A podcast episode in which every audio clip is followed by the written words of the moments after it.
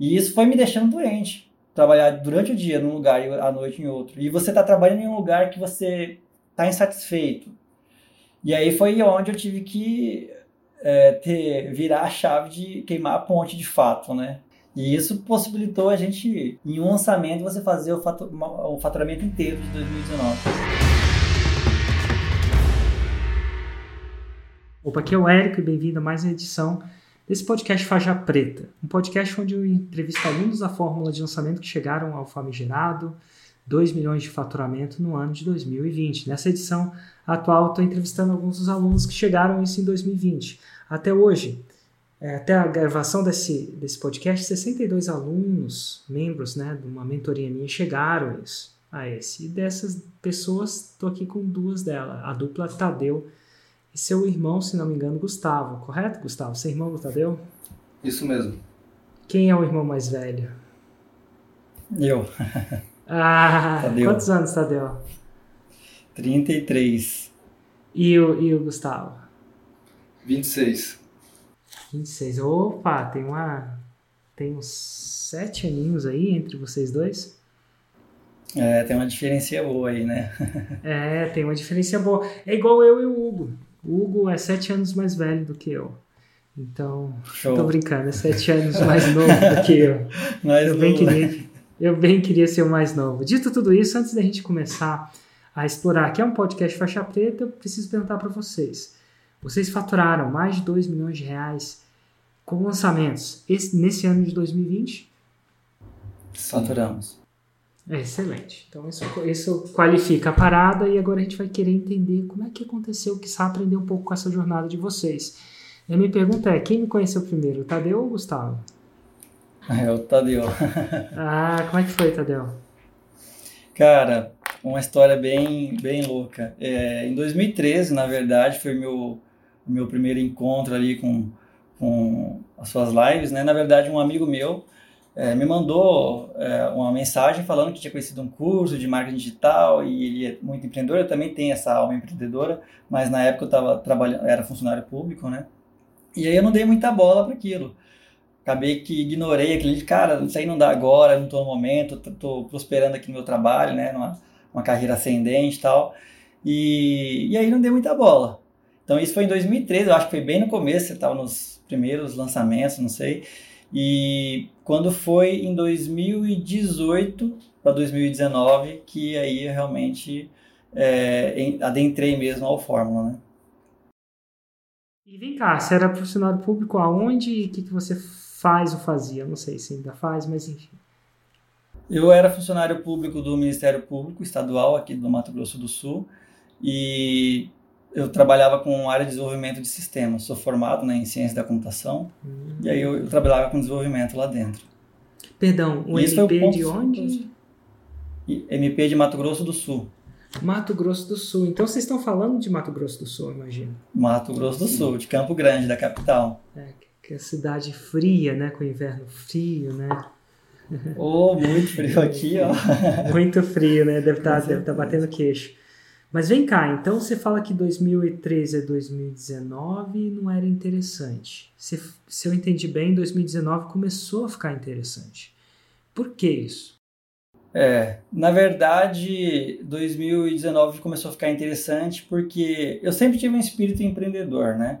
Até mesmo antes de eu ser funcionário público, eu troquei uma empresa que eu tinha para por essa carreira, né? Meus pais prezavam muito por essa questão de estabilidade também e tal. E quando foi em 2019, é, eu entrei numa crise que eu até costumo, falo pro pessoal, até postei lá na comunidade, que foi uh, entre 2018 e 2019 ali o, um, o, pior momento da minha vida, né? O pior ano da minha vida. Eu, nesse, nesse dia, nesse ano, eu vivi os dois extremos, né? Da minha vida. E isso me fez, me estimulou a procurar saídas, né?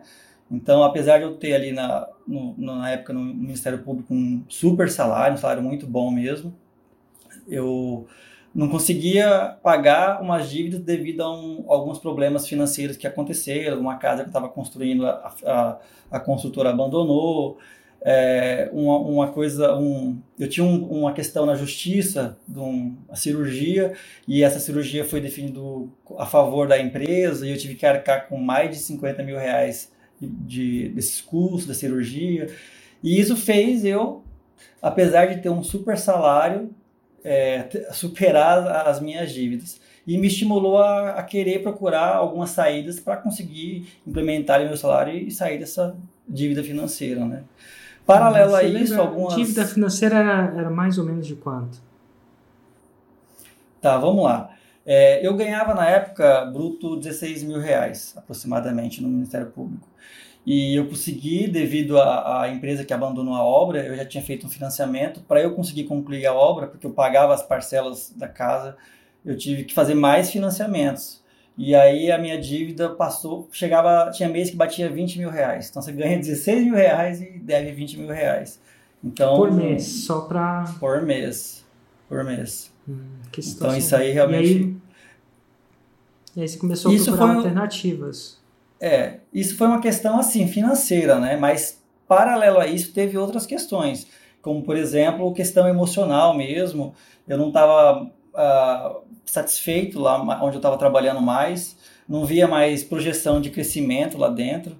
E, e aí isso começou a me incomodar bastante mesmo. Então foi mais um dos motivos fortes mesmo, que eu estava infeliz realmente já lá dentro, que me fez buscar algo fora, entendeu? E aí, e nesse aí... algo fora, provavelmente você se lembrou de mim ou eu apareci de novo na sua frente? Como é que foi isso? Cara, aí começa a ficar mais louca a história eu tava no auge mesmo, já meio não sabia mais o que fazer, já tinha pego dinheiro emprestado de tudo no lugar, até dos meus pais. E um dia, Eric, eu tava fui deitar, cheguei do cheguei do Ministério Público, comi alguma coisa, tomei meu banho e fui deitar. E cara, naquela noite foi a noite que dividiu a minha vida em duas fases. Eu tive um sonho com você. É, sonhei com você. E eu sonhei que eu estava dentro dessa casa que eu tô hoje, que é a casa que eu moro, que eu estava construindo na minha área gourmet, sentado, e você estava sentado na minha frente. Eu estava com um violão, que eu arranho um violão ali, e para eu concluir essa história, eu só vou contar um trecho que aconteceu lá atrás. É, no, no, auge da, da, da, da, minha angústia, das coisas que eu estava passando, as minhas aflições ali, né?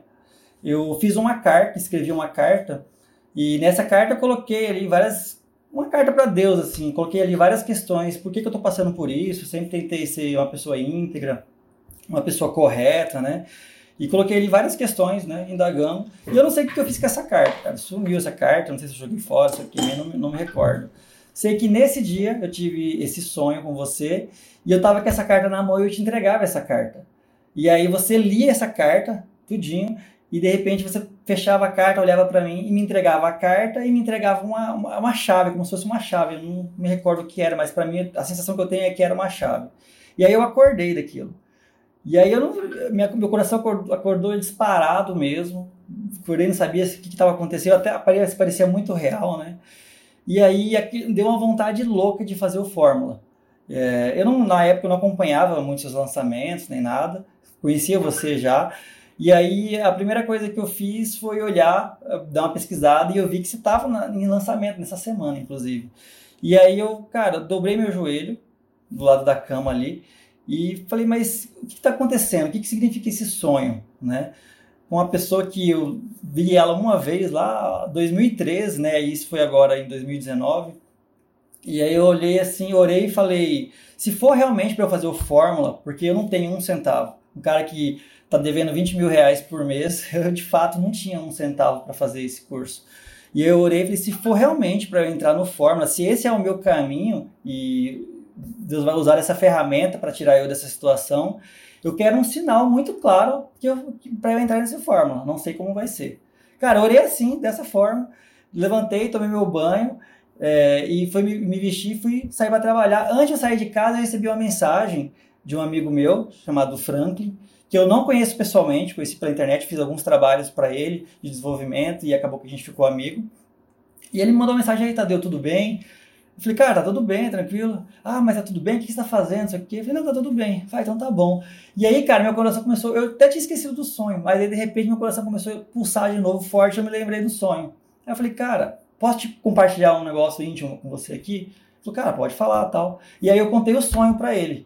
E eu falei, cara, e eu tive esse sonho, não sei o que, que significa. Eu não falei para ele nada do sinal, é claro. E falei, cara, eu tenho uma vontade muito grande, tô com uma vontade muito grande de fazer o Fórmula, que eu vejo que esse é o caminho, mas eu não tenho condição. Ele falou, cara, tá resolvido o seu problema. Eu vou depositar o dinheiro agora na sua conta, verifica quanto que é o valor, eu vou transferir para sua conta e você vai fazer esse, esse forma. Você merece, você, eu te conheço e tal. E aí a gente combinou uma forma de que eu falei, cara, você não vai pagar o forma para mim, eu vou te retribuir de alguma forma e enfim, né? A gente negociou alguma coisa ali para frente e beleza. Cara, fiquei feliz, encontrei realmente que eu precisava fazer e que esse era o caminho. Fui lá e fiz minha inscrição e entrei no Fórmula, de fato. Isso no Uma março, coisa... fevereiro, março de 2019 março de 2019. Uma coisa que agora eu posso te falar depois de muitos anos é que tem uma nova ferramenta no Facebook que chama Facebook Editor Dreams, onde eu posso fazer um anúncio nos sonhos das pessoas. A gente faz a, a, pessoa que tem um pixel do Facebook, eu faço o sonho, né? No caso, o meu, o meu criativo era entregando a chave. Então, quando a pessoa dorme, eu entro no sonho dela e por não, brincadeira. Para as pessoas que não entenderam a piada, isso é uma piada. Mas enfim, não. olha que louco, hein, cara? Que massa. Tem que entrar no, tem que entrar no Platinum, né? Para ter acesso a isso aí, né? pois é, tem que entrar só alguns usuários podem, podem ter acesso a tal, tal ferramenta de entrar nos sonhos. Dito tudo isso, você entra no Forma. Como é que chama esse seu amigo? Francisco? Franklin. Franklin. Franklin Mota. Bom, Franklin te compra, né, te, te dá o, a, aquilo que você precisava, né, a, a, parte financeira, olha que louco. E, e, e, em março de 2019, tipo, março do ano passado, março do ano passado. Do ano passado. Que louco, Exatamente. não faz tanto tempo assim. E como é que não foi faz. a partir de março? Como é que foi a sua jornada? Cara, é, a partir de a partir de março, é, eu entrei no Fórmula, eu não tinha intenção nenhuma de, de me lançar, né? Então, eu fiquei pensando em algumas opções, até conversei com meu irmão, foi aí que surgiu o meu irmão na história, né? Eu trabalhava o dia inteiro no Ministério Público e só me sobrava à noite para fazer alguma coisa a mais, né? Então, os projetos que eu tocava paralelo era geralmente à noite. E aí, uh, debulhei o Fórmula em uma semana e falei, cara, e agora o que, que eu faço? Aí foi, comecei a procurar algumas pessoas. Aí conversei com meu irmão, ele na época jogava bastante e, e, e era muito bom nos jogos que ele fazia. Falei, cara, se a gente lançar um negócio de jogo, alguma coisa assim e tal. Mas enfim, não, não deu muito certo. E aí uh, a gente uh, fomos buscar alguma, algumas pessoas. E eu fui pensando aonde que eu poderia entrar para encontrar de, de fato um expert, né? E aí analisando, falei, cara, o melhor lugar para eu achar uma pessoa que realmente vai fazer o que tem que ser feito é dentro do Fórmula, é dentro da comunidade do Fórmula. E aí tive esse insight, uh, convidei meu irmão para ser o meu sócio, porque como eu trabalhava durante o dia, eu precisava de alguém que me ajudasse a tocar a parte do projeto, e foi aí então que ele entrou e, e virou meu sócio. E aí que aconteceu algo muito interessante na comunidade. É, eu não sabia, eu não queria é, simplesmente chegar lá e convidar alguém para ser parceiro, eu queria realmente analisar e ver o que estava acontecendo. E teve um dia que eu estava às 4 horas da manhã, eu não conseguia dormir, que eu ainda estava cheio de problema, estava 4 horas da manhã no, lá dentro da comunidade, olhando as postagens. E eu sempre procurava ajudar o pessoal lá, responder alguma pergunta e outra e tal. E eu tinha na minha cabeça assim, ó, se você quer achar uma pessoa, você vai ter que chamar a atenção dela de alguma forma, né? E eu, a minha maneira era, bom, vou gerar valor aqui dentro, né? Quem sabe uma hora alguém olha para mim. Só que teve um dia, que era mais ou menos umas 3, 4 horas da manhã, teve uma pessoa que foi lá e postou um WhatsApp dentro do grupo. E falou, pessoal, eu tô criando um grupo aqui para todo mundo entrar. Quando eu vi isso, eu falei, cara, isso aí não pode fazer. Eu, tava, eu já tinha visto as regras né, da comunidade e é expressamente proibido criar grupo paralelo, WhatsApp e tal. E aí o que eu fiz, comecei a entrar em contato com o pessoal um a um, pelo, pelo Messenger, falando, cara, tira seu, seu número de lá porque você vai levar um, um bloqueio lá da comunidade e tal. E fiz isso, de fato, várias pessoas tiraram e várias eu acho que levaram bloqueio, né? Porque eu vi depois o pessoal comentando alguma coisa. Então, passado isso, a Kátia Monari, que ela entrou nessa, nessa, nesse mesmo, nessa mesma turma que eu, veio me agradecer lá no particular e falou, Tadeu, puxa, valeu por você me avisar, eu não sabia que não podia e tal. Beleza. Eu não, tudo bem, tranquilo. Daqui a pouco, o que, que você faz? Que você lança? Aí eu falei, ah, eu não lanço, eu sou lançador. Eu falei, eu sou uma agência, eu estou procurando um expert para lançar. Ela falou, nossa, que interessante, eu estou aqui, eu não sei aplicar esse monte de coisa e eu preciso de alguém que aplique para mim. foi aí que surgiu a, a, a parceria entre Kátia Monari e a gente aqui. Que legal, cara. E aí, como é que foi? Vocês convers... Como é que foi a partir daí? Vocês conversaram? Vamos fazer junto? Foi amor à primeira vista ou amor no sentido, no sentido profissional, mas enfim. Sim. Rola, rola aquela, aquela insegurança, né? Tipo, eu acho até engraçado, eu tava conversando com a minha esposa, parece que as pessoas que eu entrei em contato é, os experts que eu lanço hoje, todos eles eu não conhecia eles, foi tudo através da internet, né? Então rolou aquela primeira questão de, de transparência, de realmente de, de, segurança, né? De transação, enfim. A gente conversou bastante, a gente alinhou isso aí e deu muito certo, cara. Casou muito bem. É, graças a Deus. E a gente começou a, a, fazer as coisas acontecer, marcar live, estruturar, né, conhecer. A gente deu várias bolas fora no começo, inclusive, mas foi. Como é que foi o primeiro lançamento? O primeiro lançamento, cara, a gente logo que a gente fez a parceria, a gente definiu, teve uma conversa para definir Avatar e a gente decidiu fazer começar a captar para as lives, né? E meu irmão tá aqui, ele sabe a loucura que foi. A gente inventou de jogar todo mundo dentro do WhatsApp. Vamos botar todo mundo uhum. dentro do WhatsApp. A gente não tinha como não sabia como trabalhar com a ferramenta, se tinha que adicionar a pessoa, enfim. É, fizemos, jogamos lá acho que umas 500, é, captamos, capturamos umas 500, 500 pessoas, reais. né? Jogamos 500 reais, é, e conseguimos colocar aí nas primeiras lives 60 pessoas. E depois de mais ou menos um mês, né? Um mês que umas a gente três tava... semanas. É, umas a gente três. investiu mais uns 1.500 isso. E fizemos um lançamento de semente da. Um lançamento de semente de, é, de um produto que a gente nem imaginava, inclusive, né, na hora. Surgiu na hora. Qual que era o nicho e qual era o produto? Constelação familiar. O produto ah, era um, um, curso de cartas terapêuticas que surgiu a necessidade assim fazendo a live. A galera começou, ela apresentou as cartas na live e o pessoal ficou encantado com aquilo, começou a perguntar onde que comprava, onde que comprava. E aí a gente teve a ideia, ah, vamos lançar, vamos lançar esse primeiro produto. Cartas terapêuticas. Se você puder explicar só um pouquinho, só para a gente se situar para os nossos meros mortais que não entendem dessa parada. Tipo assim, uma carta que você tira e você resolve seus problemas? Acho. Como é que é isso? é quase isso. Mas, na verdade, a, a, constelação familiar, ela tem algumas ferramentas que você pode trabalhar. Alguns trabalham com bonecos, né? E outros trabalham com pessoas mesmo, constelação com pessoas. E tem as cartas terapêuticas, que basicamente são cartas com imagens e cartas com palavras. E através dessas, dessas cartas, você é, vai tirando elas durante a constelação e aquela carta, para aquela pessoa, ela interpreta aquela carta, ou não, né? Porque às vezes é algum trabalho inconsciente. Mas aquela carta já é uma, uma correção no sistema da, da pessoa, né? Uma correção energética. Então a, a, carta é uma ferramenta da constelação. Tem a ver com tarô? O fato. Porque a única não. coisa que vem de carta para mim é tarô, é a carta da morte, a carta da vida, alguma coisa assim. Não tem nada a ver com isso. Não, não tem nada a ver com tarô, não. Assim como os bonecos também não tem nada a ver com voodoo, né? e o que, que não tem nada a ver com voodoo? Então, peraí. Então, em uma rapidinho, assim, o que, que é a constelação? Para nós meros mortais que não entendem dessas paradas, o que, que é a constelação familiar? A constelação familiar, ela é a resolução de conflitos que são gerados dos seus antepassados e vão passando adiante. Então imagina que lá atrás, um antepassado seu, que às vezes você nem conhece esse antepassado, ele se sentiu indignado por alguma situação, ou ele morreu de uma forma que é cruel, enfim. E isso aí ficou no inconsciente do, do sistema familiar. É como se fosse um, um, um buraco que ficou ali. Isso parece uma coisa muito louca, até para uma pessoa mais cética como eu. Mas é basicamente você está me falando que, de acordo com a crença né, ou a metodologia da constelação familiar, o que aconteceu no passado, mesmo que não tenha sido de você, né, pode ter sido um antecessado, pode ou influencia o que está acontecendo agora, é isso? Exato, e, exatamente. E de repente, sobre essa metodologia, você vai lidar com um jeito de consertar é, isso, resolver isso. Isso, esse conflito vai ficar se repetindo até você olhar para ele e resolver ele, entendeu? Cara, essas coisas são muito malucas.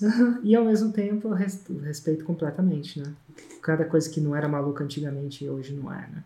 Dito tudo isso, como é que e o primeiro lançamento era sobre essas cartas, que na verdade é uma ferramenta, né, para quem lida com a constelação. E como é que foi o primeiro lançamento, esse tal do lançamento de semente? Quer falar sobre esse lançamento? O primeiro a gente investiu mais ou menos uns 1.500, Érico, e voltou é, 4.800. Foram isso sou, 12 cursos, sou acho que a gente vendeu a... Oi? Isso, oh, 1.500 voltou 4.800, te interrompi levemente. Mas isso, eu, eu sempre me pergunto, isso sou bem, isso uma boa notícia para vocês ou sou uma decepção? Não, com certeza, uma boa notícia. Foi uma ótima notícia. Que bom, que bom. Isso é um trabalho que a gente está fazendo, porque muitas pessoas não sacam que isso é uma boa notícia. Eles esperam fazer o 6 em 7, ou os milhões, ou a abundância logo da primeira, e não é bem assim. Então, 1.500 voltou 400. Isso foi quando, mais ou menos? A gente começou a parceria em março ali, deve ter sido em abril mais ou menos, um, um, mês depois no máximo, entendeu? Show de bola. E aí, dali pra frente, como é que vocês lidaram? Dali pra frente a gente cometeu alguns erros, né? E hum, um desses erros foi. É sempre bom ver os erros das pessoas. Um desses erros foi falta de foco. Uh, a gente lançou essas cartas, que já tinha dado um resultado bacana pra gente, né? Principalmente para quem estava endividado até o teto. E só que assim, logo depois que lançou as cartas, em vez de a gente focar nas cartas e, e destrinchar e fazer ir para o lançamento interno, a gente começou a ver a necessidade de outros, as pessoas pedindo outros produtos da constelação. E a Kátia tinha outros produtos até, né? Então a gente começou a, em vez de lançar mais cartas, a gente começou a lançar tipo workshop, aí fazia um workshop de constelação. Então eu acho que nesse meio termo de mais ou menos uns cinco meses, a gente lançou acho que uns cinco, seis produtos diferentes. Todos a gente teve mais ou menos resultados parecidos. trazer um produto, né? Que interessante. Exato. Você tinha Exato. resultados medianos ou iniciais, vou chamar de resultados iniciais, porque toda hora você mudava o produto, ao invés de desenvolver mais aquele produto para a linha do 6 em 7.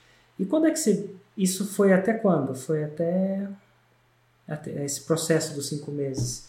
Se a gente está falando de abril, abril, maio, junho, julho, agosto, setembro, até mais ou menos meio para o final do ano de 2019, vocês estavam nessa parada de, ah, vou lançar mais produto, vou lançar mais produto. É. Mais ou menos é, março, abril, maio, junho, julho. Aproximadamente, acho que em agosto, em, em, em, julho, a gente fez um desafio. Entre julho e agosto, a gente fez um desafio. Que é a entrega de várias aulas de constelação, que foram acho que 20 dias mais ou menos, 15 dias, acho que foram 15 dias. 15 dias de desafio, onde a gente entregava aulas gratuitas ao vivo. A pessoa entrava dentro do, do Zoom com a gente e a gente fazia aula ali. E deu muito resultado isso aí. Que a galera começou. Deu o 15 dia, o pessoal não queria parar mais. Cara, a gente quer continuar com você, quer continuar com você. E foi aí que surgiu o primeiro produto que a gente tem até hoje. Né? O nosso verdadeiro pri primeiro produto assim que a gente emplacou de fato. Né? E qual foi o nome desse produto? Chama Imersão 21 Dias. Olha, na época era 20 dias, né? É, na época ainda era imersão 20 dias, é, exatamente. Posso, posso te perguntar por que, que mudou para 21? Claro. Uh, quer falar sobre você? Pode falar. Então, a gente começou com imersão 20 dias. A gente queria estender a questão do, dos, dos 15 dias ali de desafio para 20 dias ao vivo, né? Que era uma questão de alinhamento, né? E depois a gente mudou para é, imersão é, 180 dias, né? Porque a gente queria aumentar um pouco o valor do ticket e entregar mais transformação para as pessoas, porque em 21 dias, 20 dias era mais difícil. Então a gente colocou 180 dias. Fez um lançamento desse, que inclusive foi o primeiro 6 em 7, mas depois a gente mudou para 21 dias, porque a gente já encontrou ali o que realmente é, funcionava melhor, que era 21 dias de fato, e até mesmo porque é, é, esse produto ele é meio que a instalação de hábito de constelar todos os dias. E 21 dias é um tempo ideal, até mesmo pela ciência, para a gente desenvolver um hábito, né? Uau!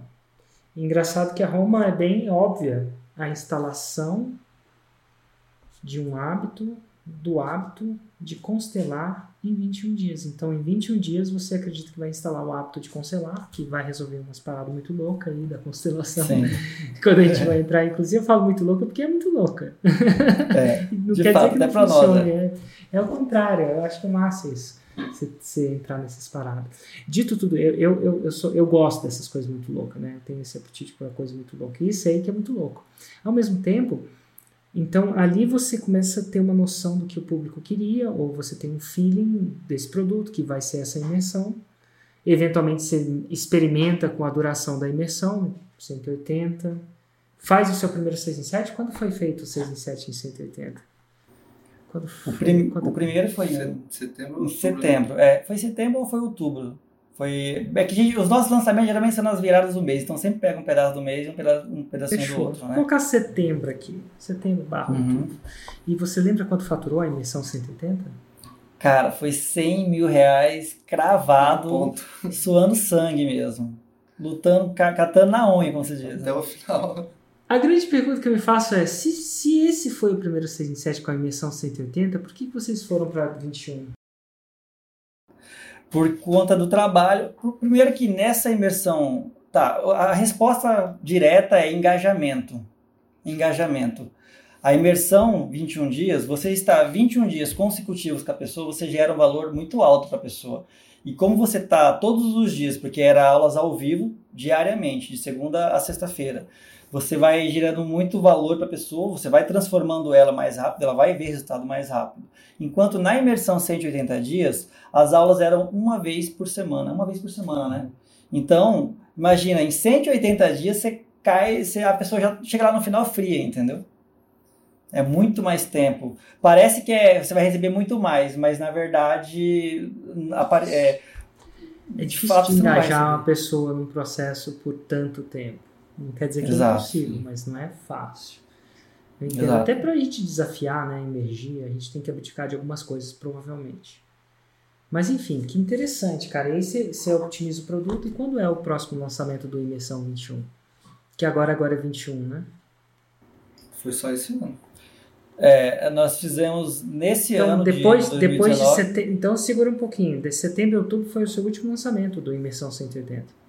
É, exato. Só teve um do 180. Do 180 foi só esse lançamento. Só que nós tivemos mais um.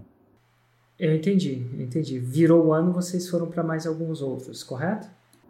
No mesmo ano ainda. Em 2019 nós fizemos outro lançamento. Ah, então entendi, faz sentido, que ainda era 180. E quando foi e quanto fez, mais ou menos? O que aconteceu? A gente tinha, a gente tinha fechado com a Kátia na época uh, determinado produto, né? A gente fechou uma parceria de determinado produto. Só que daí chegou uh, em dezembro, a Kátia tinha um outro curso que ela dava presencialmente. E ela tinha ali, tipo, conseguia colocar às vezes cinco, seis pessoas. Quando tinha muitas, muitas pessoas no grupo, era 10 pessoas, que era um curso de formação com um ticket bem alto, né? E aí ela chegou e, Tadeu, será que dá pra gente fazer alguma coisa para potencializar esse produto meu? Porque eu tô só com três pessoas aqui, mas eu acho que tinha duas pessoas, se eu não me engano. E o mínimo que eu posso fechar é quatro pessoas, senão eu vou ter prejuízo e tal. Aí eu falei, dá, Kátia. Se a gente fechar uma parceria guarda-chuva e envolver esse produto no meio, tá. E ela falou, que que é não, parceria beleza. guarda-chuva? Par parceria guarda-chuva que eu chamo é você Colocar todos eu, eu vou.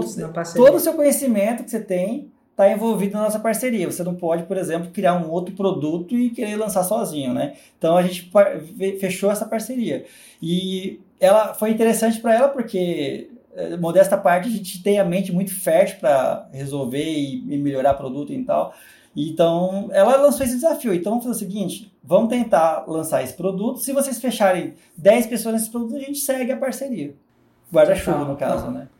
Vou fazer um, um parênteses em toda essa conversa. E eu estou tentando. Você estava falando de eh, instalação do hábito de constelar por 21 dias. Um dos hábitos que eu estou procurando instalar, não tem nada a ver com constelação, é de beber água. Aí eu virei para minha esposa e falei assim: Ju, compra uma garrafa, que quanto maior a garrafa, é, acho que a gente vai beber mais, porque esse, negócio de você estar tá enchendo a garrafa é mais uma coisa para fazer. Olha o tamanho da garrafa que ela comprou, cara. Aqui, ó. Olha isso, cara. Tem um tonel aqui. Eu, tô... eu tenho que aparecer nas lives agora assim, ó. Tem que ter uma garrafa, Eric. Tem que ter uma garrafa e tem que ter isso aqui do lado, ó. Ah, um mate. O que, que é isso? É um mate? Não, é tereré.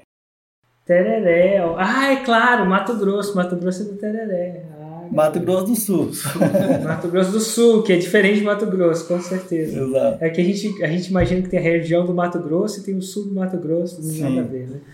Total. Dito tudo isso, então voltando na Kátia, vocês fecham uma parceria guarda-chuva e, e a partir em dezembro vocês lançam a imersão. Em dezembro, qual foi o lançamento que vocês fizeram depois do setembro e outubro, né? Eu, eu parei no 6 Foi. e 7. Então, nós fizemos o- esse lançamento da imersão, que foi o primeiro 6 em 7 cravado mesmo. E aí, em novembro, foi quando surgiu o curso. Novembro, entre novembro e dezembro, foi quando surgiu o curso da formação, que ela queria lançar. E acho que ela estava com duas vendas, três vendas. E aí a gente falou, Como é que beleza. chama o curso? É, chama- é um curso de formação de consteladores mesmo. É um programa de formação mesmo de constelação. A pessoa aprende a aplicar a técnica. Chama de formação de consteladores. Isso. Alguma E- coisa tipo. É isso mesmo que chama? Isso, é programa, programa de formação de consteladores. Nada mais óbvio, né? então tá bom. E aí, quanto fez esse, esse, essa- esse lançamento? Esse eu lembro que é, a gente tava com a meta de fechar 15 alunos. Aí tava quase chegando nos 15. Eu não lembro se foi você ou foi a Kátia. Falou, não, vamos fechar mais uma turma. Aí, então vamos então, vamos, vamos correr atrás. Começamos a entrar em contato no WhatsApp um a um. Porque naquela época a gente tava tipo umas 6 mil pessoas no WhatsApp. Era uma loucura para responder todo mundo. E aí fomos entrando em contato um a um, um a um. Conseguimos fechar mais uma turma, né? É, na verdade, até aconteceu um negócio que foi interessante. Eu fui mandar um e-mail e eu sempre fiquei com essa questão de integridade. E nesse e-mail eu mandei falando que ia abrir, é, ia abrir três turmas.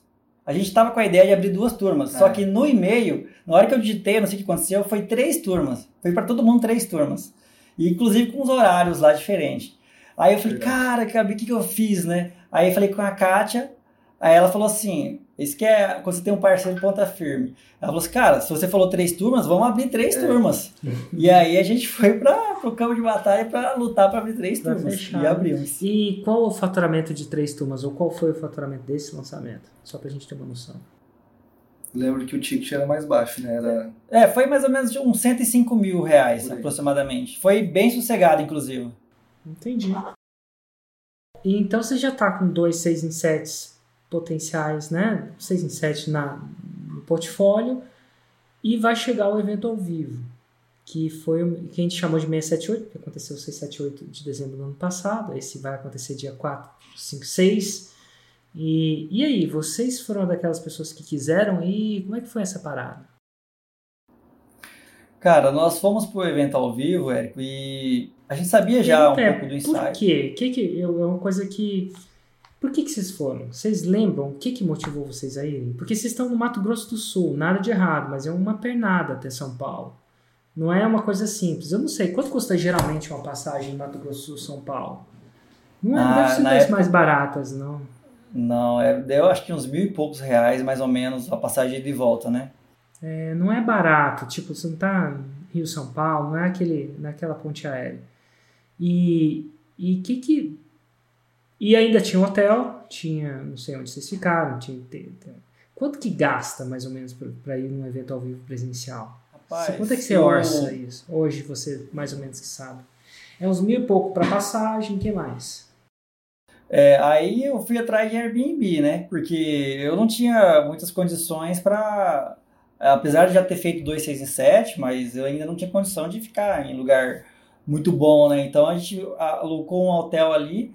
Ah, na época eu queria muito viajar com a minha esposa, então a gente já, já foi um motivo de viajar para sair um pouco e tal. Então ela foi. Foi meu irmão também com, com a namorada dele. A gente alocou um Airbnb e ficou lá. Mas o ponto principal da gente ter ido foi conhecer a Kátia pessoalmente, né? Que a gente não conhecia até então ainda. Sim, então vocês usaram o evento como desculpa para se conhecer. É, basicamente Exato. seria isso. Olha que E até aí a gente. E- só, a ideia era essa, né? E foi um investimento mais ou menos aí. Se você está falando de 3, 4 pessoas, mil reais mais ou menos por pessoa, a casa X, deve ter, deve ter morrido aí uns 5 mil, alguma coisa. Uns do 5 tipo. mil reais, exato. por aí. É. Alimentação. Por aí. Tá bom. E aí, que, que- você sabia do tamanho da parada? Isso era Cara, o evento, você que ia você ser fala- daquele tamanho que foi? Ah, não imaginava que era daquela forma, né? Eu já tinha visto o pessoal falar, a gente via as fotos, mas não imaginava essa grandeza de evento. De maneira alguma. Que quantidade de pessoas, enfim, de maneira alguma. E qual foi? Realmente Como é foi. que foi pra você? Explica como é que foi lá pra você. Só porque eu tenho essa impressão porque eu nunca converso com as pessoas sobre o evento. É raro. E tenho aqui duas pessoas que frescos foram no meu último evento. Né? Então foi muito, é muito legal isso. Do ponto de vista até de quem faz marketing, é muito massa, porque você sabe o que, que, que faz a pessoa decidir. O que, o, é, como é que foi isso para vocês? Três dias sem dormir. Três dias sem dormir, de fato. Cara, é... vocês não dormiam? Ah, não, eu não dormia, de fato não conseguia dormir, porque a, você tá no evento. O que que não fazia você dormir? É, é, difícil de explicar. Eu vejo, eu ouço muito, mas raras vezes eu tenho a chance de perguntar assim: a queima-roupa?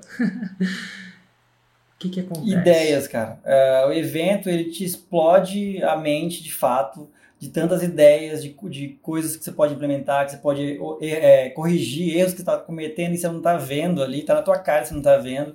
Então, ele te, você, eu sou assim, eu gosto de ver a coisa e eu já quero implementar, Exato. colocar em prática. Então, isso me deixava a noite inteira acordado, já pensando em implementar isso. Cara, vou fazer, como que eu não tinha visto isso, entendeu?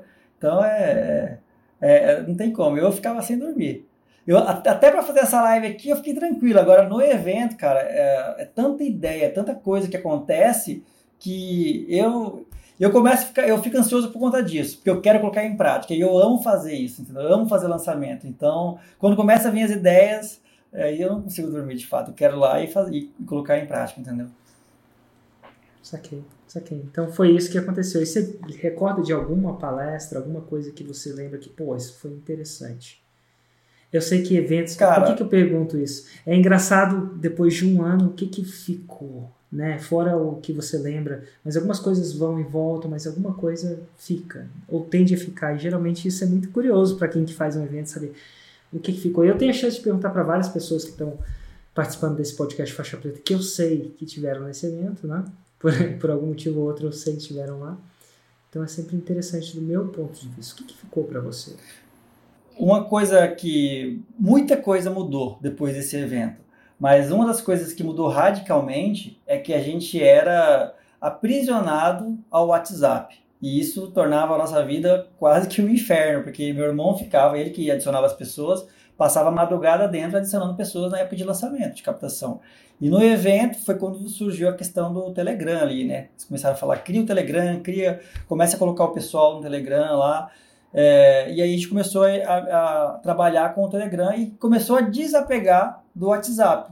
E isso aí foi fundamental para a gente. Estruturas simples, como por exemplo um e-mail, você é uma coisa que a gente aplica até hoje, que aumentou a nossa taxa de conversão absurdamente, que é você mandar os seus e-mails segmentados. Entendeu? Uma coisa tão simples, mas que faz uma diferença absurda, cara. E eu lembro da palestra lá e como você tinha que fazer. Manda primeiro para quem está engajado ali e tal, e vai dividindo. Enfim, são coisas que a gente, lá do evento, a gente absorveu isso, começou a aplicar e ter resultados imediatos, né? Resultados são imediatos. Que massa. Não é que você lembra mesmo? Que legal. Muito interessante. Eu estava revisando, eu estava revisando, toda vez que a gente tem um processo, eu estava revisando o que foi feito ano passado e o que, que vai ser feito esse ano. E a, eu contrato uma empresa, né? Não sei se você já sabe. Ela palestrou no final do evento do ano passado. É uma americana que chama Barry. E a Barry ela, ela, ela faz o design desses eventos no mundo inteiro. Né? Não o design do meu conteúdo, mas o design de trazer a melhor experiência. A gente super investe nisso. E esse ano aconteceu uma coisa que chama pandemia. e a pandemia tornou o evento presencial, vai ser virtual esse ano. E a gente está fazendo puta design. Então, hoje de manhã a gente estava tava vendo o que, que, ia, que ia fazer, que ia fazer acontecer. E ela, eu acho que foi na última quarta-feira. Hoje é quarta também, né? Hoje, é Hoje é terça-feira, né? Hoje, Hoje é terça, tá. Na última quarta, não, na terça-feira, quarta tem médico. Enfim, na terça-feira a gente se encontra toda semana até o evento, a gente vai lidando com cada uma das coisas. E ela virou assim, ela falou assim, agora beleza, tem várias coisas do evento, como é que vai ser o check-in, como é que vai ser as interações, o que, que a gente vai mandar para casa da galera, tem um monte de coisa que a gente está fazendo. Porque ela fez de grandes nomes aí, e é o décimo nono evento que ela faz, esse ano, porque ficou, o mundo ficou virtual, né? E a gente estava super excitado. E aí chegou uma hora que ela ou o marido dela, que, enfim, tá sempre no background, ele aparece menos que ela. Mas ele também tá no design dessa parada. Ele vira pra gente e fala assim: Érico, e aí? vamos olhar aqui qual palestra dá para repetir. E eu falei assim, como assim qual palestra dá para repetir? Porque assim, lá fora, nos eventos que eles fazem, eles arrumam um jeito, uma fórmula vencedora. É quase que o CPS. Né? E aí você repete para não ter o quê? Para não criar a palestra de novo. Faz sentido? A gente podia repetir aquele evento, em teoria. Em teoria. Eu falei, não, Barry, a gente não repete as paradas aqui. Isso acontece com seus outros clientes. O Érico não repete. Ela falou assim, eu não sei se ela falou exatamente isso, mas falou assim, ah, você vai recriar o evento inteiro. E, e, é interessante porque é isso que eu fiz desde 2013. Desde 2013, ó, pode ser que eu tenha repetido, mas eu não me lembro de ter repetido nada. E eu falei, não, o evento é, eu vou pegar o que eu aprendi em 2020 e vou condensar em três dias. Então, do mesmo jeito que eu poderia pegar aquele evento que foi fantástico, por exemplo, a palestra de Telegram, a palestra do e-mail, elas são relevantes hoje ainda, não são? São relevantes. Com Aquilo certeza. tudo é relevante, até hoje você está aplicando, mas eu poderia repetir. Mas desde lá eu aprendi muito mais. É, muito mais sacadas, ainda mais esse, esse, esse ano que foi pandêmico, né? Foi uma completa revolução em tudo. Completa revolução, pelo menos do jeito que a gente vive, né? A gente vive uma revolução. E que no ano que vem vai rolar a segunda revolução, né? porque vai ser a volta. A volta às aulas. Não, Sim. a volta ao mundo direito. Então, o que o mundo pós-pandemia também não é o mesmo. Então, o que, que vai rolar? Enfim, então a gente. Aí eu falei, beleza, no próximo meeting a gente vai. E aí eu fui com a minha equipe e a gente olhou. E sabe quantas palestras vão ser repetidas? Hum. Nenhuma. Zero, zip. Show. E não teve tempo para a gente colocar tudo que a gente queria colocar. Então tá num processo de. É mais ou menos isso. Está no processo de negociação. O que, que é mais importante? Isso isso. Que a gente. A gente sempre cogitou fazer quatro dias e não três. Mas a gente também entende que talvez quatro dias, por mais que a gente possa colocar mais conteúdo, a gente vai perder um pouco do spam de atenção. Né? Você sobreviver por três dias aquilo sem dormir, sem dormir, é. porque vocês não quiseram dormir, mas é três dias talvez seja o suficiente, né? Porque tem sempre um trade-off, né? Se você der mais, você vai ter. Você vai perdendo o engajamento. Chega uma hora. Porque tem uma parada que ela fez o evento ano passado, e ela e foi ao vivo, 678. E foi a primeira vez que ela palestrou no evento. Né? Ela nunca palestra, ela só faz o design do evento. Né? E aí tem uma grande coisa que você, no final do evento, geralmente não tem ninguém. Por quê? Porque a galera já está cansada e vai embora. Só que ninguém, até a gente fechar. Aqui vocês, não sei se vocês lembram, né? mas eu lembro que eu estava lá vendo. Ninguém arredou o pé. Olha que louco, cara. Você ficar três dias, de nove a sete, mais ou menos, aprendendo com conteúdo denso e ninguém arredava o pé. Isso é uma coisa que também ela fala que impressiona dos eventos quando ela compara os nossos eventos, né, da forma com os outros eventos que ela faz, inclusive são de grandes nomes. Se eu contasse para você, você ia cair para trás de, de grandes nomes, pelo menos internacionais, não brasileiros, né, mas internacionais. Definitivamente, um ou dois você tem certeza que você conhece. Quiçá, né? Mas enfim, não vem ao caso agora. Então, assim, foi interessante ver. Então, o evento esse ano é completamente novo. Vai ser completamente novo para vocês, mesmo faixas pretas, né? Como é que eu sei que é completamente novo? Eu não, eu não fiz ele ainda. Quer dizer, eu não, não entreguei. Inclusive, algumas palestras estão sendo feitas agora, né? Eu, eu, a gente tem um grande processo de pesquisa para fazer, né? Então, a gente está fechando os últimos detalhes, arrematando as últimas arestas. Por que, que a gente arremata no final? Porque o ano muda muito rápido. Né?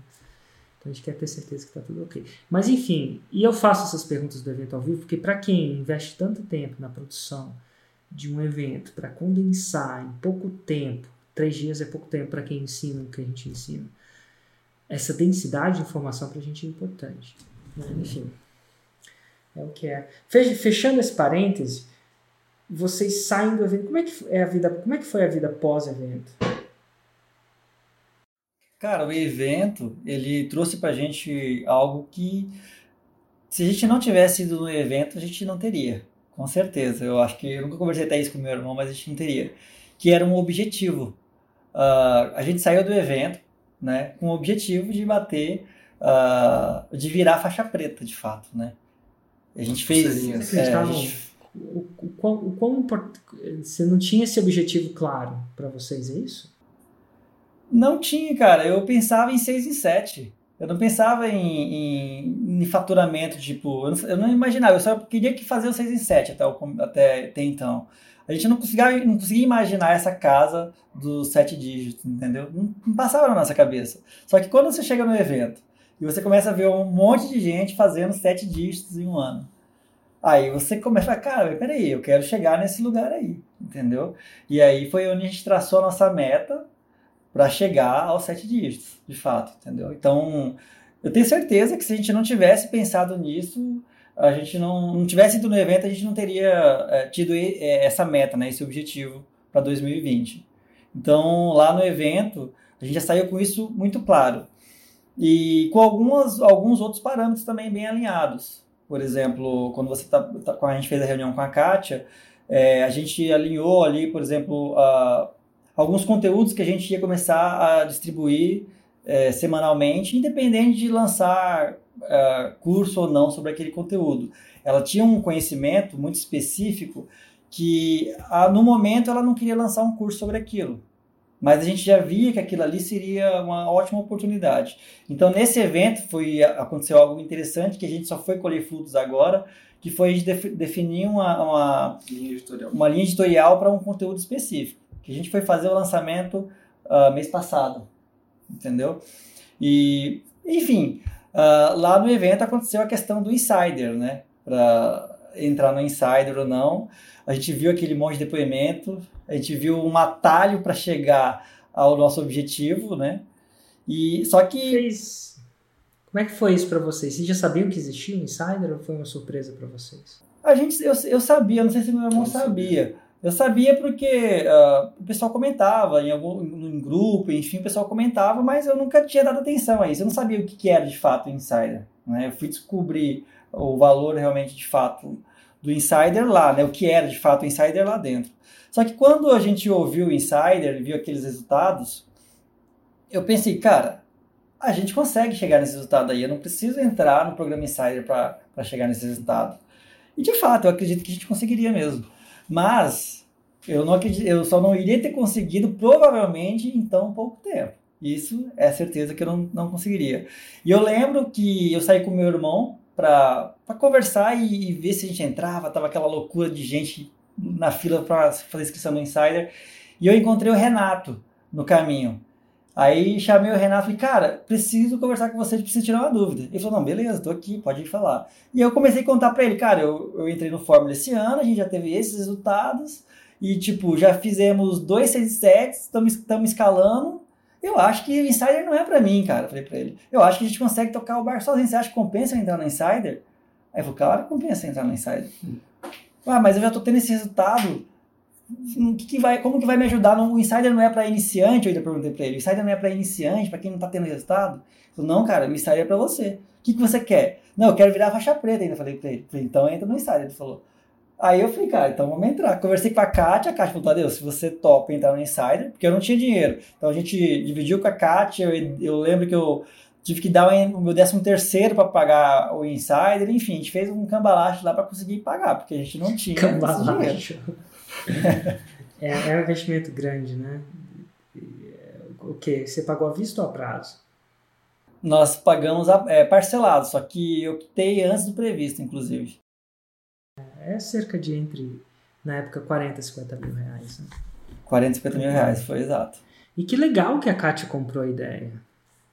Interessante isso. Por que, que você acha que ela comprou a ideia de fazer um investimento numa mentoria de 40, 50 mil? A pergunta dela foi: uh, você vai, você acha que compensa a gente entrar? Por que, que você acha? Eu acho que o insider ele vai ser, eu não me lembro exatamente a, a, a, resposta que eu dei, mas é como se ele fosse o GPS. A gente vai ter uma mentoria, eles vão fazer análise de todos os nossos debriefings. E eu lembro que foi uma coisa que me convenceu, cara, que fez eu ah, despertar. Ah, foi como convenceu. O que que foi? O que que foi? Você, você falou assim. O que, que eu é, falei? Se você fizer se você se inscrever agora, é, amanhã, hoje mesmo, depois da sua inscrição, você já pode fazer o seu debrief. Você faz o seu lançamento, desde que seja depois da inscrição, você já pode fazer o seu debrief. E eu já tinha um lançamento marcado, entendeu? Inclusive, é, acho que era um lançamento relâmpago, se eu não me engano, que a gente tinha marcado. Justamente por causa do evento, por estar viajando. E aí eu fiz esse lançamento e já joguei esse lançamento no, dentro do, do Insider para fazer o debriefing, né? Isso então é isso mentoria, né? E ela Exato. tem é, vertentes de mentoria que debriefing de todos os seus lançamentos por um faixa preta. É, tem vários, tem, tem, teve desafios entre vários. Qual foi o entregável que, na sua opinião, fez mais diferença para você do programa? O que no programa, na sua opinião, para você, fez mais diferença para você ter conseguido a faixa preta naquele ano, né? no ano corrente de 2020? Quando é que vocês, quando é que vocês atingiram os 2 milhões de faturamento? Foi em julho, né? Julho para agosto Julho, agora. me- metade do ano, vou, vou chamar de metade, É. assim, uma metade meio otimista, uma metade marqueteiro, né? Tipo, metade, agosto, metade do ano é meio marqueteiro, mas tá tudo bem. É, segundo, foi antes do final do ano.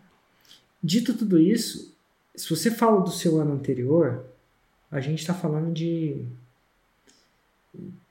200 mil reais, talvez 300 mil reais de faturamento, é isso? Mais ou menos. Cara, nós fizemos desde o- de março a dezembro, ah, a gente fez mais ou menos 400, 450 mil reais de faturamento. Então, se a gente está falando de março a dezembro, que é o ano de marqueteiro também, o ano começou em janeiro, mas enfim, começou em março porque você entrou em março, basicamente. Então, de março a dezembro, a gente está entrando num faturamento de 400 versus um faturamento até agora de vocês é mais ou menos, pelo que eu sei, é o que? 2,6 milhões? A gente, agora a gente bateu 3 milhões. de 3 faturamento. milhões. Pô, é um delta grande pra caramba.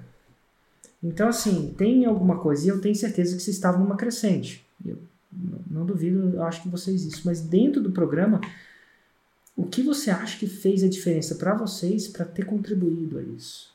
Ah, eu, quando eu falo contribuído, não estou falando que é responsável 100%. Eu acho que quem é responsável, você, é a Kátia, a determinação. E eu falo isso porque tem gente que faz, tem gente que não faz. É, é, para mim é óbvio isso. É, a, gente, a gente teve um salto de faturamento muito grande, ao mesmo tempo tem muito. Tem o cavalo e tem o jockey. E tem o mentor. O cavalo, o jockey e o mentor. O técnico, né? A gente chama de mentor, técnico, né? Geralmente é o, o conjunto que ganha a corrida. Não adianta você ter um mentor, não tem um cavalo nem um jockey, não adianta ter um fantástico jockey, um cavalo pangaré, não adianta ter o cavalo garanhão e um jockey desfocado. né? Então não funciona. Mas assim, o cavalo, o jockey e, e mentoria. O que, que foi para você o entregável que um dos entre- o que, que fez a diferença? É, muitas coisas fizeram diferenças. Comunidade, o que, que é? A comunidade é sensacional, né? A comunidade ela é sensacional, você está envolvido, ah, só a comunidade já vale muito. Mas, é- Mas- mas é sen- sensacional a ponto de aumentar de 400 para 3 milhões? Não, o, o que fez a gente aumentar, de fato, foi o primeiro debriefing. O primeiro debriefing pagou todo o nosso insider. Fala mais Esse foi o isso. ponto. A gente tinha um problema, é o que lembra? a gente chama de análise de lançamento, né? Isso, a primeira análise de lançamento. É, lembra que eu te falei atrás ali que no lançamento da formação nós abrimos três turmas, certo? Correto. Por que, que nós abrimos três turmas e não uma turma só com mais gente? Porque a gente tinha um esquema de que a Kátia fazia a avaliação aluno por aluno. E as aulas eram extensas, aulas de quatro horas. Então a gente não conseguia escalar. A gente tinha que abrir várias turmas para conseguir escalar. Então imagina, três turmas com. ah, cada turma tinha mais ou menos um- uns, 16 uns 15, 16. Nesse lançamento acabou que teve turma com 18, 19. Então ela ficava a semana inteira é, cheia de aulas ao vivo, porque os encontros todos eram ao vivo. Então a gente tinha um problema sério de escala, muito sério. Então A gente vender ficava se era a matando. bênção e a penitência. Você fazia o 6 em 7 logo após uma penitência para entregar o formato que vocês tinham, entendi. E aí o que, que aconteceu nesse debriefing? Aconteceu que nesse primeiro debriefing, cara, o cara simplesmente abriu a nossa mente, entendeu? Quem Uma frase ali que ele falou. Lembra pra mim. O Rafael, Rafael Batista. Ah, o Rafa, que é um dos analisadores, o que, que ele falou pra você? Eu, eu gosto de desconstruir essa faixa preta de uma maneira mais. Você lembra do que aconteceu? Ele. Lembro, com certeza, isso aí eu não esqueço mais. Ele. Eu tava contando pra ele, cara, eu tenho um problema, não consigo escalar, o máximo que eu consigo colocar é, é X alunos. E imagina, se eu tiver que fazer 200 mil reais em um lançamento, eu vou ter que abrir quantas turmas? Quantas aulas que a Caixa vai ter que dar ao vivo de 4 horas cada aula? Ele falou, cara, a sua solução tá no Insider. Ele só falou essa frase, é, te juro, ele falou, a sua solução, algo assim, tá no Insider. Quando ele falou isso, pá, estralou na hora, entendeu? Falei, caracas, vou pegar os alunos que eu, que eu tenho formado e vou colocar, vou criar, olha a ideia, vou criar um programa para esses alunos, para eles se desenvolverem, e uma das etapas desse programa é eles avaliarem os alunos novos que estão entrando, entendeu? Feito isso, eu criei mais um produto. É, é muito. Produto. Faz sentido. Às vezes o Insider é, é um programa de mentoria que tem atenção de um a um e é escalável. Porque você tem atenção Exato. no, no faixa preta. E como é que a gente faz isso? Os próprios alunos que viram faixa preta, eventualmente, se quiserem, se escolherem, viram analisadores por N motivos. Porque, você já parou para pensar por que que um faixa preta analisa lançamento? É uma coisa de louco, porque agora você é um. Então, você pode pensar que t- provavelmente não é por causa do dinheiro. Porque você aprendeu a ganhar dinheiro. Mas espera aí, tem alguma coisa que faz com que eles analisam. E o que, que é? Primeiro é o seguinte: a capacidade. Primeiro é a capacidade de você olhar lançamento após lançamento. De- e não é lançamento do estudo de caso de Harvard, não. É lançamento do cara ali, com os dados reais. O tempo inteiro você vai tendo ideias para qual lançamento? O seu não tem como. né? Você expõe a sua mente e uma ideia que você fecha no seu lançamento, ela vale. Tem ideias que eu tive em lançamentos que valeu por gerações, assim, anos. Tem insights, um, alguns deles eu ensino para vocês. Mas é interessante a exposição. E outra coisa é que quando você analisa um lançamento de um outro insider, que o cara, e o cara não é um copo, o cara pagou 40, 50 mil. E você é o analisador que pinta na frente dele lá. Ele vem com todas as perguntas do mundo. E eu acho que é interessante isso, que quando ele, ele desafia conceitos de você que nem você desafiava. E ao ele desafiar aquilo, ele te força a pensar no fundamento por trás daquele conceito. E aquele fundamento te deixa mais afiado. Quando você passa por 100 análises, você não sai um novo ser humano.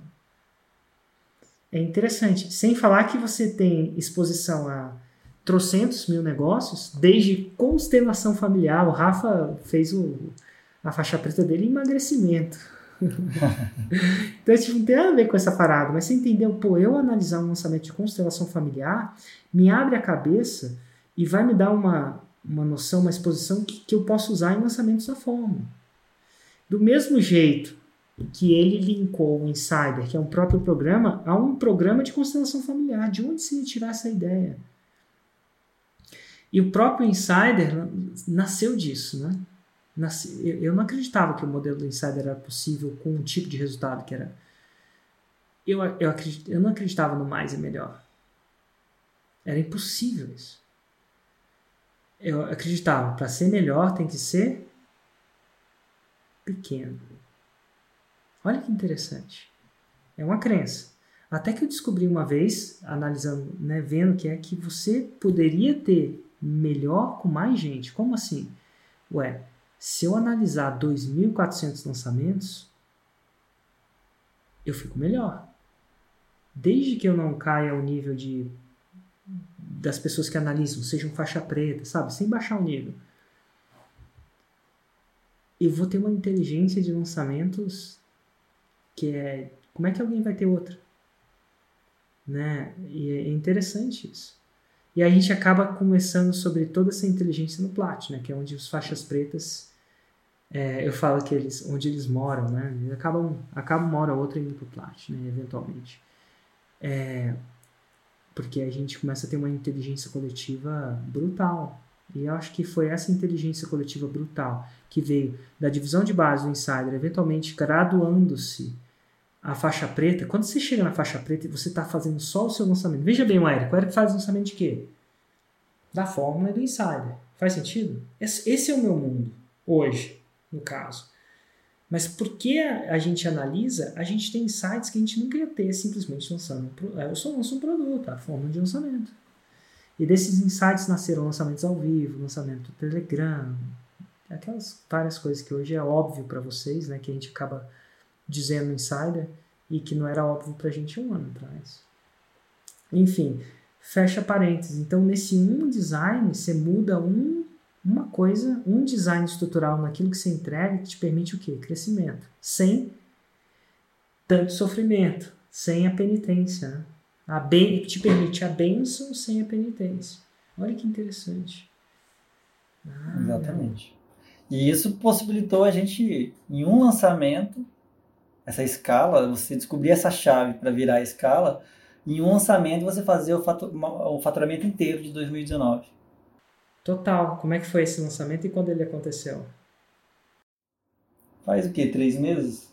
Sim. Três meses mais ou menos. A gente fez um lançamento da formação, desse curso de formação, e a gente bateu 630 K mais ou menos, 630 mil. Esse, esse, esse é uma coisa que eu falo muito pouco, mas é, geralmente é o famigerado um ano de vendas em sete dias.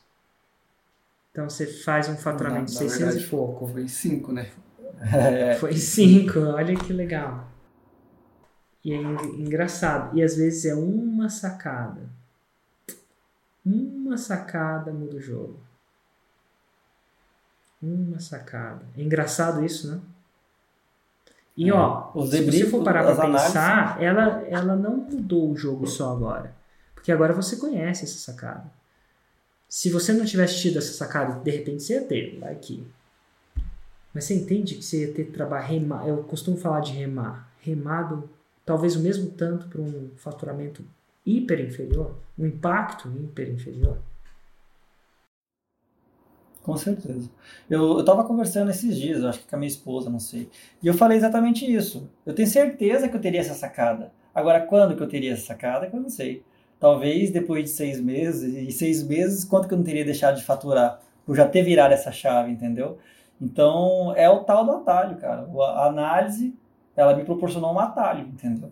Porque já tem pessoas que já viveram isso, já estão sacando isso faz horas. E você está compartilhando, trocando essa experiência com elas. Então, e eu faço muito isso, assisti muito debriefing, porque os debriefings, as análises, né, elas são fantásticas, é um conteúdo que faz total diferença. Se eu pudesse, eu, eu, eu parava meu dia só para ficar assistindo análise. Mas aqui não dá para parar, mas é, é, é, é, Você tem que, uma hora você tem que implementar, né? É, exato. Mas teve um ponto chave aí, Érico, também, para que tudo isso pudesse acontecer. Que foi em março. Em março de, de 2020 agora, uh, porque eu ainda estava trabalhando em março uh, no Ministério Público, né? E aconteceu um ponto aí que eu meu irmão ficava cuidando das coisas durante o dia e à noite eu me matava de trabalhar, virava a noite trabalhando para fazer as coisas acontecer. Meu irmão ele faz toda a parte do tráfego, ajuda ali na, na parte das edições de vídeo e tal, mas a parte do lançamento aplicação da, da estratégia da, do Fórmula, né, as copies, enfim, eu que fico responsável. Então eu não tinha outra opção a não ser ficar a noite inteira, adentrar a noite trabalhando. E isso foi me deixando doente trabalhar durante o dia num lugar e à noite em outro. E você está trabalhando em um lugar que você está insatisfeito. E aí foi onde eu tive que é, ter, virar a chave de queimar a ponte de fato, né? Então, e é o que me possibilitou queimar essa ponte, né? Que me ajudou foi justamente estar envolvido, estar dentro de um ambiente de pessoas que acreditam naquilo que eu acredito, que foi o insider. Inclusive na, no nosso primeiro encontro do Insider, naquele Hot City, ali foi o ponto da virada para mim, para eu tomar minha decisão de fato e seguir em frente no que eu realmente queria, né? Pediu demissão. O emprego do Ministério Público pagava 16 mil reais. Exatamente. E aí, até essa época, o nosso maior faturamento tinha sido, acho que, 200, 200 mil reais. E a partir do lançamento seguinte, a gente, os nossos faturamentos começaram a dobrar já, entendeu? 300, Porque 400, você estava 600. all-in, né? Você estava dentro. Porque eu estava envolvido só com isso, exato. E trabalhando dentro da minha casa, né? E a gente acho- escalou o Montinho Montão também. Ah, é, teve esse ponto também no Monte Montão. Exato. Fala mais sobre isso. Era uma Fala coisa óbvia para vocês? você lembrou. E esse foi- foi uma outra falha nossa. Não foi uma falha, né? Mas o Gustavo fala, Gustavo, sobre isso. O ano, o ano passado, a gente demorou muito para começar. Assim, tudo tem seu tempo, mas a gente demorou muito para começar a escalar os investimentos. Até então, o ano passado, o maior investimento que a gente tinha feito foi tinha sido 25 mil reais. E tinha saído 6 em 7.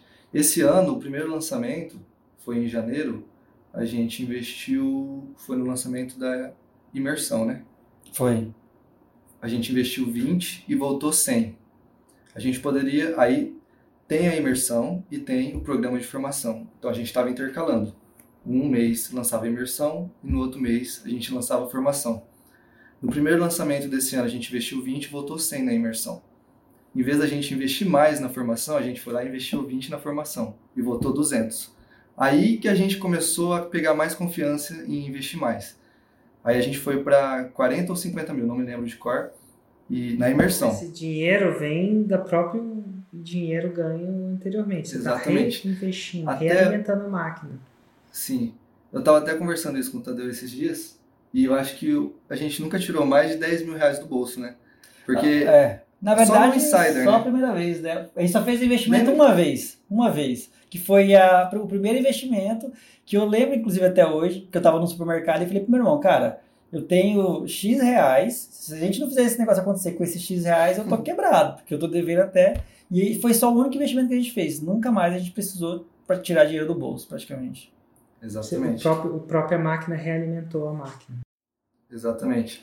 Aí depois desses dois lançamentos que a gente investiu 20, que foi o primeiro que fizemos 100, depois investimos 20, fizemos 200, aí pegamos um pouco mais de confiança, investimos 40 e fizemos 170, que foi no da imersão.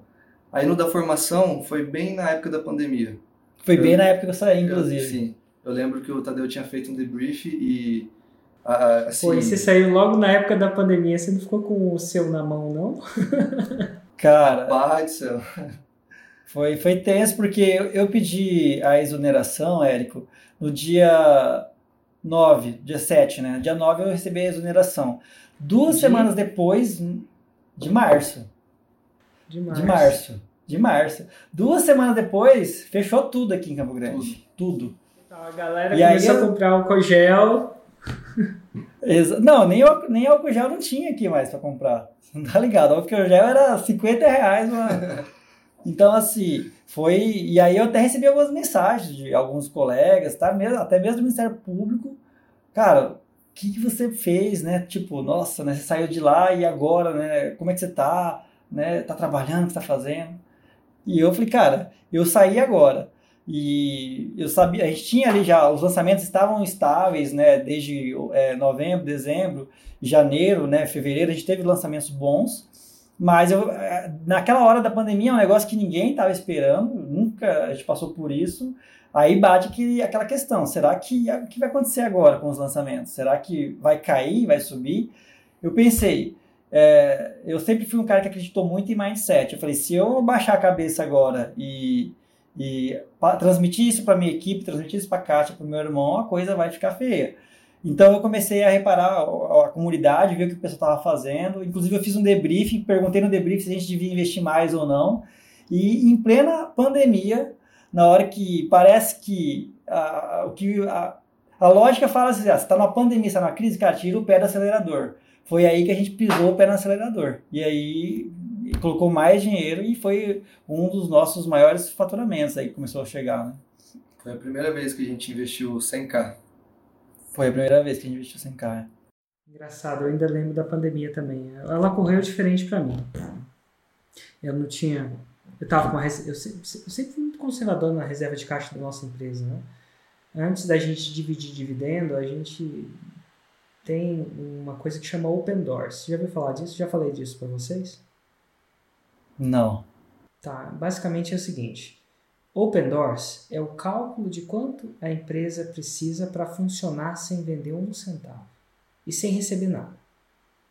Então, se a minha empresa parar de receber agora e não vender mais um centavo, por quanto tempo ela funciona? Isso inclui os salários, inclui o aluguel que eu tenho no escritório, inclui o cafezinho, inclui até o fato de eu ter que demitir todo mundo. Imagina que eu tenho que demitir todo mundo. Às vezes a gente, ninguém faz o, um orçamento de quanto você precisa para demitir seus funcionários, se você precisar. Tanto é que vários, gente, várias pessoas fecham a empresa e acabam endividados, mesmo fechando a empresa. Por quê? Porque tem o rescisão de fundo de garantia, 40%, e tem outras coisas. E eles não fazem um orçamento, então o cara não pode nem fechar a empresa. Então, um tempo atrás, quando eu estava bem ascendendo, e estava lá no grupo do meu Platinum, não nesse Platinum no Brasil, lá fora. Veio um cara mais velho do grupo e vendo aquilo tudo falou assim, Érico, deixa eu fazer umas perguntas. Na verdade não foi ele, foi ela. Ela chamava Ruth. Inclusive ela é uma psicóloga, ela tem cabelo branco, né? tem cabelo grisalho. Bem mais... É, acho que ela é bem mais velha que eu. E ela sentou para conversar comigo. Tipo assim, eu era o. Falei assim: é, deixa eu te contar uma coisa. Deixa eu te contar uma coisa interessante. Antes de entrar no digital, eu era do business de conferências. Ela fazia conferências. Conferência mesmo, que você chama os psicólogos para falar para psicólogo, sabe? É tipo isso. E ela falou que teve uma época na vida dela que ela quase faliu. E ela não quase faliu necessariamente porque o business estava mal. Ela quase faliu porque ela não gerenciava a caixa. E ela falou assim: Érico, não é, não é um mau negócio que faz os negócios, é fluxo de caixa. E ela me fez algumas perguntas. Se a sua empresa deixar de faturar agora, quanto tempo você sobrevive? Engraçado isso. Ela apelidou esse número de Open Doors. Né? Quanto tempo você mantém as portas da sua empresa abertas sem necessariamente demitir? Mas quanto tempo você demora? E na época, eu acho que era três ou quatro meses. Por quê? Porque todo o dinheiro que eu, que eu ganhava, eu distribuía. Mais ou menos isso, né? E, e você vai distribuindo a grana, o que, que vai acontecendo com a distribuição? Sua renda aumenta, você gasta mais. Sei se é assim com vocês, mas enfim. Não é que você distribui, ele vai para um. Nem todo mundo tem o mesmo negócio. Ela falou assim, cara, a... você vai criar isso. E ela depois me perguntou: você consegue demitir seus funcionários? Você já parou para pensar? Quem tem muito funcionário, você sabe quanto você. Se você quiser fechar a empresa hoje, você sabe quanto dinheiro você precisa para fechar a sua empresa? E eu não, cara, eu não sou empreendedor, meus pais são dois funcionários públicos. A gente nunca teve isso. Ninguém nunca chegou para mim e sentou no. Érico, senta aqui no meu colo. Não, né, senta aqui no meu colo, senta aqui no meu lado. Deixa eu te explicar umas paradas de empreendedorismo para você. E naquela época, eu não estava numa ideia mal, mas eu fiquei muito feliz dela ter me falado isso. E na época eu sentei com meu irmão Hugo, também meu sócio, e falou assim: a gente vai acertar, a gente vai deixar a nossa empresa indestrutível. Entre isso, a gente programou de criar um Open Doors, uma reserva de caixa, que chama de Open Doors, que a gente mantém a empresa aberta por cerca de, na época era 13 meses. 13 meses.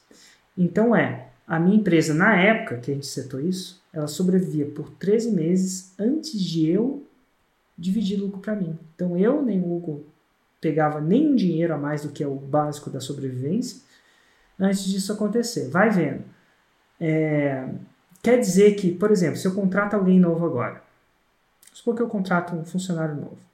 E vamos supor que esse funcionário novo custe para mim, sabe, 200 mil por ano. Não falo nem o salário dele, porque o salário dele é X, mas ele custa Y e para demitir é Z, entendeu? Então, se ele, se ele ganha 100 mil por ano, vai me custar uns 220 mil por ano, mais ou menos.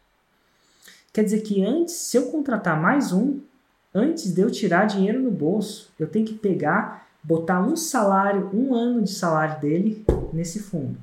E aí enterra. Para depois eu pensar em dividir negócio para mim. Vai vendo, eu sou conservador desse jeito, né? E, e aí a gente fez isso. É, eventualmente hoje é bem mais do que 13 meses, bem mais. Só que então o que, que aconteceu? Veio a pandemia, eu estava desesperado? Não estava, porque eu tinha, sabe, uns 24 a 32 meses de caixa na empresa, não sem tocar no meu patrimônio pessoal. Eu estava tranquilo.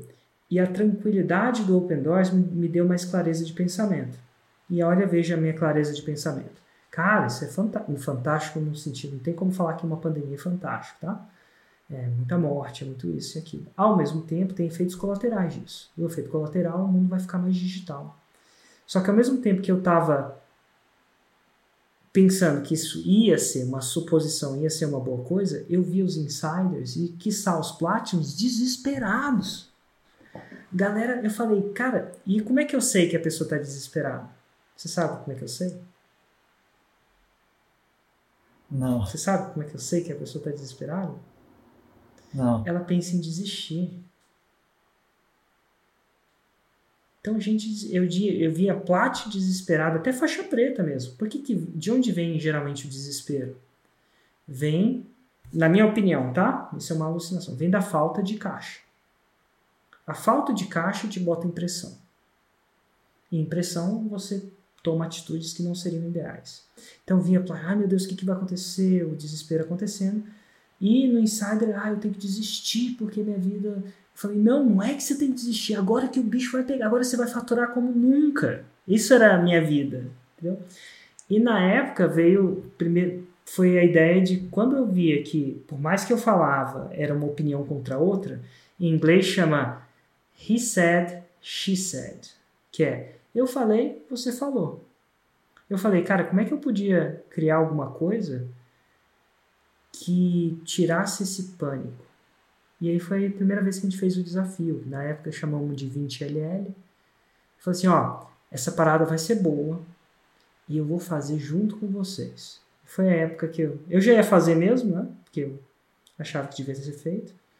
E eu vou fazer junto com vocês. E o medo da pandemia me deu uma grande uma grande desculpa. Sabe qual é a desculpa? Reza a lenda, não sei se você já vê em política, que quando um país está em crise, muito em crise, em dor, é aí que você faz reforma. Porque, pô, você vai fazer uma reforma que vai. vai é necessária, mas vai causar dor, vai causar. Se o país está indo bem, como é que você vai fazer reforma? Só que quando a galera está em dor, em medo, o que, que acontece? Aí você consegue fazer reforma. Faz sentido? E Com tinha uma reforma que eu queria fazer faz muito tempo, cara. Tem uma que eu não consegui encaixar. Eu sempre falava dos dois raízes e sete Nutelas, mas eu, eu queria ainda mais do que dois raízes e sete Nutelas. Sabe o que, que eu queria? Eu queria raiz todo dia. Esse é o que eu queria. Porque eu, acho que, eu achava que isso ia bombar. Mas, pô, se os caras não estão fazendo nem dois raízes e sete Nutella, eu vou falar pro cara fazer todo dia? não funcionava. Aí veio a tal da pandemia, eu falei assim, é agora tá todo mundo com o seu na mão, né, para não falar o que, que eles estão na mão, mas é bem, ó. Aí eu falei assim, se é um dia que é a hora de implementar essa parada é agora. Porque eu já fazia, né? Não sei se você sabe. Oi, agora eu tô fazendo meio que dois por dia. Não é, tão, não é esse bicho de sete cabeças que as pessoas fazem. Né? E eu, pô, não tá fazendo nem dois. Aí eu cheguei e falei assim: quer saber de uma coisa? Por, por 20 dias. Foi 20 dias, é isso? Acho que foi. foi. Quatro semanas. Uhum. Quatro semanas a gente vai fazer todo dia. Por quê? Que a pandemia chegou. E, e, quando você tá. Você tem que focar no que você tem controle, e com o que você tem controle é intensificar o que você tem controle. E é engraçado, cara. A galera comprou aquele desafio dito e feito. Assim, o primeiro desafio. E foi o mês de maior faturamento do Insider. Né? Engraçado.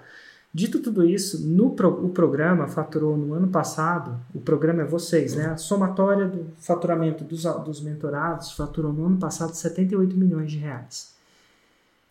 Até um pouco antes dessa call, sabe quanto que era o faturamento conjunto do programa?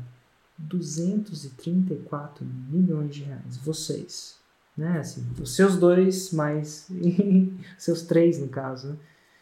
E é claro que o programa é maior do que o ano passado, é mais que o dobro. Então era de se esperar que a gente fechasse o ano com 140. A gente está falando de um faturamento que vai de 230 milhões a 300. E eu não duvido que isso é uma mistura de o programa ter ficado melhor, da gente ter inserido esses desafios, das análises e tudo. Mas hoje em dia, engraçado que antigamente no, o tema do outro, você está fazendo dois sites e sete telas? Eu nem eu não lembro a última vez que eu tive que perguntar isso mais. Acabou. Ninguém nem pensa nisso. Então, assim, é uma história interessante. Então, eu conto uma história do programa que vocês não sabem dessa parada, mas para mim, ó, tempo de medo é hora de você dobrar, né? Total. E eu acho que essa questão do, dos dois Nutellas, dos dois raízes e sete Nutellas, cara, é, é, impossível você não executar isso dentro do Insider. É, é um passo a passo, esmiuçado, assim, que o Fórmula já é fantástico e, e o fato é que a gente teve resultado com, só com Fórmula, sem estar no Insider. Mas o GPS, o passo a passo que vocês entregam dentro do Insider, é, não tem como você não tem, não tem como você não ter clareza né, do que executar, né, do momento de cada coisa. A gente estava conversando sobre é, vai ter uma palestra de sempre tem uma uma duas ou três sessões de tráfego dentro do Fórmula, né? E aí e eu falei assim, e aí das análises de tráfego, a gente faz análise de tráfego lá no Insider, né?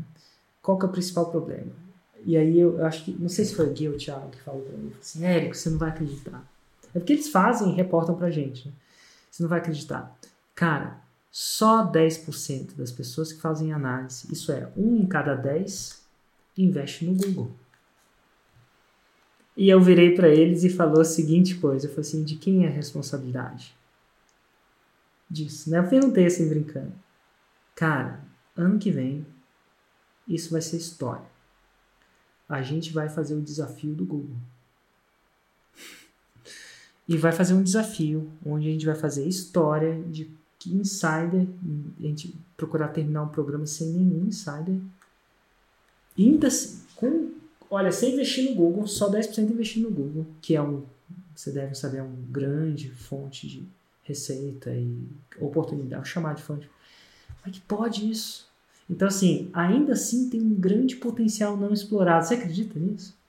Então, ano que vem, se prepara porque vai ter desafio do Google, entre outras coisas. Mas é muito louco isso, de, de, de ter um, uma, uma galera. E, e sabe o que, que é o melhor de tudo?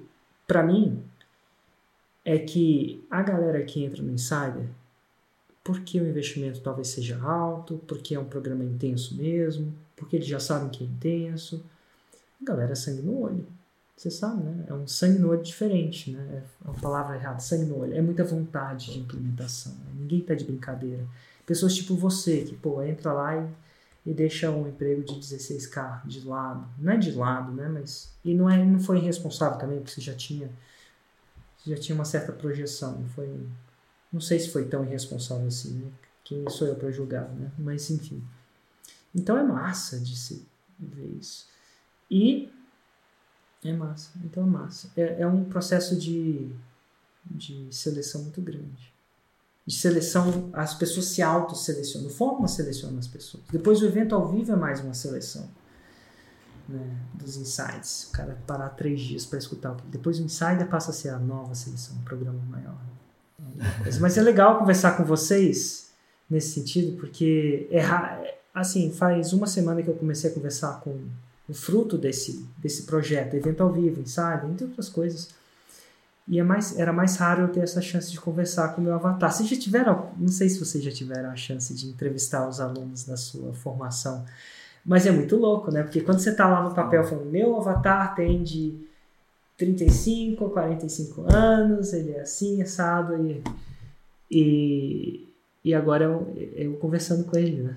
É muito louco isso. Você aprende muito, inclusive, né? É, conversando, entrevistando. E, e, de todas as razões para ir no evento ao vivo, eu nunca sabia que uma delas era simplesmente encontrar as pessoas que estão no seu programa. Você nunca encontrou elas. Exato. Érico, você me permite ainda? Uh, quando eu falei para você que lá nessa reunião com a Kátia, a gente foi a nossa primeira reunião, inclusive, a gente definiu ali um, um conteúdo que a gente ia lançar todo, toda semana, né? Fazer um raiz toda semana.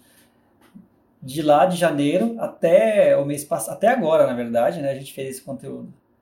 E o mês passado a gente decidiu lançar, fez o lançamento semente, até foi o lançamento de semente até assim meio em cima da hora, porque a gente tinha acabado de sair de um lançamento, e mas aí a gente achou que era o momento de lançar, veio aquele sentimento, falou, vamos lançar, vamos. Fizemos um lançamento semente, uh, não gastamos um centavo de captação com pessoas de fora, a gente praticamente fez a, a, a, o lançamento só para nosso público, e faturamos 200 e poucos mil reais sem praticamente investir. Só de estar ali plantando todo, toda semana, de janeiro até sete meses, oito, é, nove meses plantando a sementinha. Enfim, é, é, é isso é, é exatamente o poder da consistência, da consistência e você gerar valor de fato, genuíno para as pessoas, né? Total. Total, parabéns. E o legal é que essa consistência tende a ser cumulativo, né? Agora foi 200. Ano que vem plantando não é só duas vezes 200. Tende a ser cumulativo. essa casa você vai construindo, ela tende a ser cumulativa. E é massa também. Acho que uma das coisas mais legais desse programa foi que no começo da minha carreira ensinando isso que eu ensino, né, o 6 em 7, ou que a faixa preta, eu não fo eu focava numa casinha dos três porquinhos mais de palha. Então esse, essa parada da ensinar vocês a plantar por um ano e colher depois é uma parada que demora, demanda paciência, né? Haja paciência, sua e do Express. Claro que você tem que sobreviver no meio do caminho, você tem, não é, não é, mas é massa porque agora nessa geração de faixas pretas que a gente tem agora, é, eles estão com uma base muito sólida. E eu já falei pro Plat se cuida que tem gente vindo aí que vocês não têm noção, porque eles estão, vocês estão vindo com uma base muito sólida. Então, é, vai ser legal, vai ser um, para alguns de vocês que vão estar tá lá, eles, eu, eu, eu prevejo, eu espero, eu, eu especulo é a palavra certa que vai ser um vão ser um ano cada vez melhor, porque cada vez mais eu lanço não só as pessoas chegarem à faixa preta, mas chegarem com a base sólida Tipo essa que você acabou de me falar agora. Isso é muito bom. Isso indica também um potencial crescimento. Se vocês tiverem juízo de. É, com o fluxo de caixa da empresa de vocês, é importante vocês terem juízo, né? Com certeza. Fazer qualquer coisa. Mas se vocês tiverem juízo para administrar esse, esse, esse patrimônio, vai ser, vai ser. Esse é só o começo. Só o começo. É só o começo, com certeza. É só o começo. É isso aí. Valeu, Gustavo. Parabéns, Gustavo. Parabéns, Valeu, Tadeu. Obrigado pela entrevista. Obrigado por dividir os resultados. Parabéns pelos resultados. E a gente se vê no mais tardar no próximo encontro. Tá joia? Gratidão, Érico. Valeu, Érico. Gratidão, Érico. Tchau, tchau.